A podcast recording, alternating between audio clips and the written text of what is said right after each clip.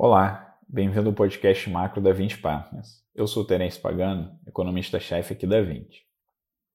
Começando pelo cenário internacional, a gente tem visto uma melhora significativa no, nos mercados de ações em vários países do mundo, né, principalmente nos Estados Unidos, ao mesmo tempo que os dados econômicos ainda estão é, tendo forte deterioração.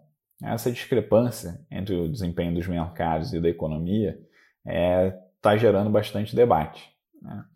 É, na nossa visão, a, a, redução de alguns riscos, né, como o pico de casos ter ficado para trás, é, as principais economias é, estarem iniciando o processo de reabertura é, e os estímulos fiscais e monetários, é, como a queda dos do, do juros é, e a redução do risco dessa crise escalar para uma crise sistêmica devido a essa resposta do, dos bancos centrais, é, são alguns dos vetores que é, contribuem para o desempenho dos mercados, é, mesmo diante dos dados econômicos ainda é, bastante ruins.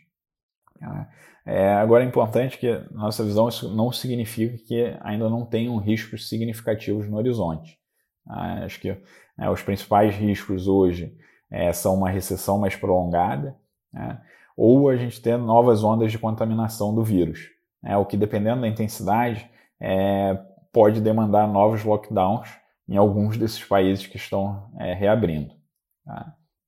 No Brasil, é, o cenário da crise é, gerado pelo coronavírus vai impactar bastante a atividade econômica, né, que deve ter uma queda bastante forte esse ano. Né? É, e como o impacto da crise é, vai levar a inflação é, muito para baixo nesse e no próximo ano também, é, isso vai permitir ao Banco Central dar estímulos para a economia. Né? É, além das medidas de, de, de liquidez para o setor financeiro, é, o, o, BC vem atuando também com a política monetária tradicional. É, só nesse ano, o, o, Banco Central já contou a Selic em 150 bases, né, colocando a taxa de juros em 3%, é, e muito provavelmente ainda a gente vai ver é, um, um último corte nos juros na, na próxima reunião do Copom. Tá? É, isso né, deve ser um, um, dos vetores que deve ajudar na recuperação gradual da economia é, no segundo semestre. Tá? E o, o, o, outro pilar de resposta à, à, crise é vencendo a política fiscal. Né? Até agora, as medidas fiscais têm sido bastante focadas né, nos grupos mais afetados pela pandemia, é, e o mais importante é que todas até agora têm um caráter transitório é, ou seja, elas estão restritas a esse ano. Tá?